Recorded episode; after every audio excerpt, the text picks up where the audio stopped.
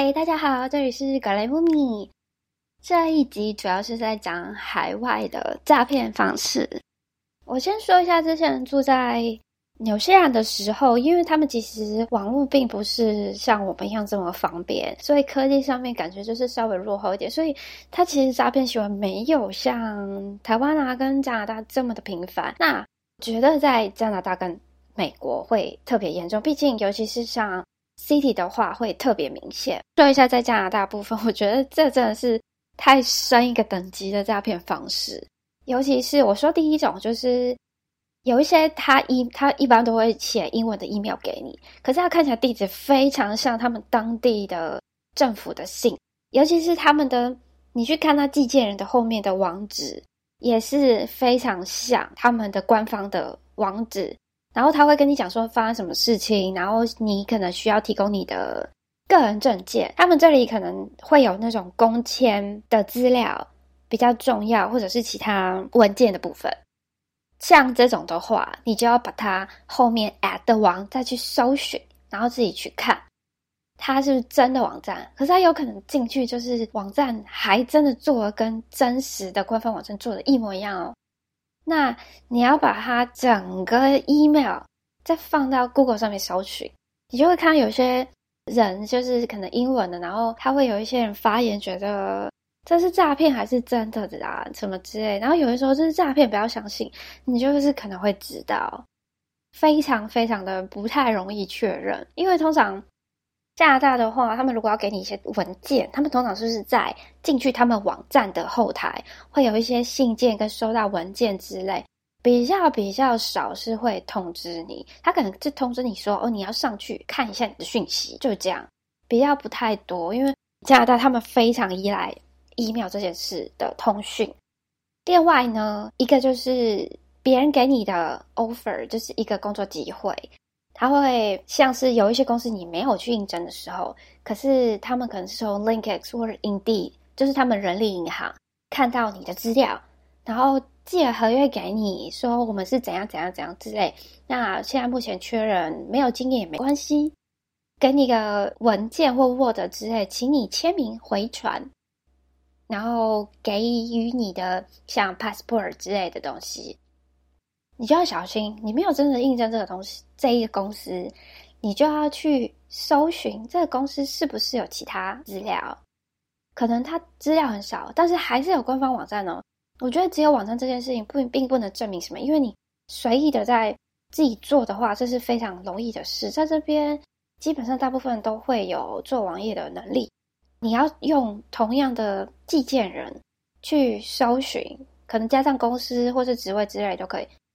会有其他同样的人也收到这样的信，他们可能会讨论说这是诈骗啊，这不太可信。那你就明白，就这就不要去理他。尤其现在是 COVID-19 的关系，大家都是依赖的远端工作，所以就更难去分辨他的资料的真实度。对我来说，其实蛮难分辨。其实我是蛮会去辨别这种东西的。然后第二种就是他们这里的短讯非常夸张的，他会寄。传短讯给你，然后下面它内容会觉得好像是官方网站跟你讲的一些东西，或者是他们的鉴宝，然后下面会有一些网址，可是看起来又不像正规，像 tripw 什么什么 dot com，不是人像是缩写的，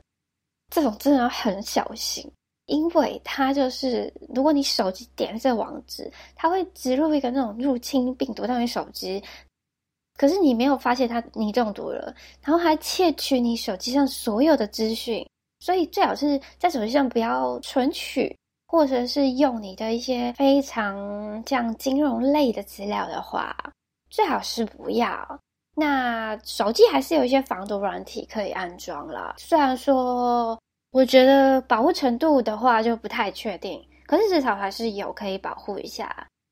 像发生这种状况的时候，是特别是他们这边还是有像预付卡，是不是签合约的这种的话，会非常常见。而且预付卡的，因为他们有一些电话都是连号，都有同样的电话连号，就是频繁的打给你。其实你就不要理他，他有时候接起来反正就没有声音，非常的奇怪。他可能在测试有没有人用，其实蛮多的。像我平均每周都还是会收到。最后，然后最后一个我要讲一个是跨国，它已经不是加拿大、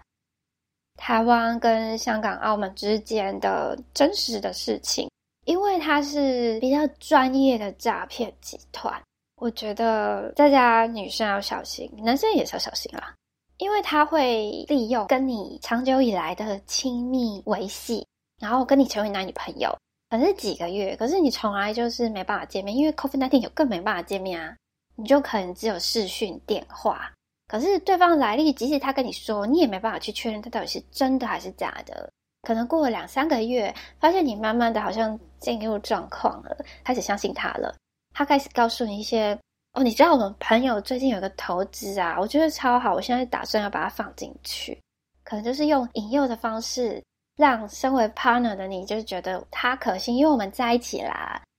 或者是他可能跟你说：“哦，我需要钱，然后过一阵子还你之类的那种。”因为他就是专业，就是让你相信他。然后他视讯的背景那些就像是真实的哦，其实那也都是假的。可能他一直换地方，然后可能他还是有自己的工作，工作中让你看他工作状态照片，但是只是为了让你卸下心防去骗你。我那个朋友说，他遇到那个是他是说朋友在赌场上班。可以有那种二十趴到三十趴的回本赚钱，所以他一开始还是想说先测试一下，所以他就金额小一点的。可是他真的看到他有费用，就是因为还要透过外币转账到账户，所以他还是需要一些时间。可是他就说：“哦，我帮你申请了一个异国账户，那你可以看到你自己的钱。”可是他其实还没拿到手上，他就觉得好吧，我现在把手上的两百万全部都梭哈了，就全部丢出去。结果嘞，连着这个账户，对方就消失了。然后他手上的钱，那些存款啊，存了好几年，那些退休养老的钱，就给通通消失了，真的很伤心。这一个比较难一点，因为你毕竟是放了感情进去的，你也没想到，哇，你竟然遇到一个他身份竟然都是伪造，只是为了要去骗取你的钱的人。结果他去报，又因为跨国的犯罪，台湾的部分，尤其是像现在跟大陆很敏感的部分。因为香港、澳门现在是属于大陆的，也没办法很轻易去破案，还是合作去找，所以最后就好像变你认衰，你丢了两三百万，可是你明明这些钱你已经可以去买房子的投期款了，耶，真的一定要小心。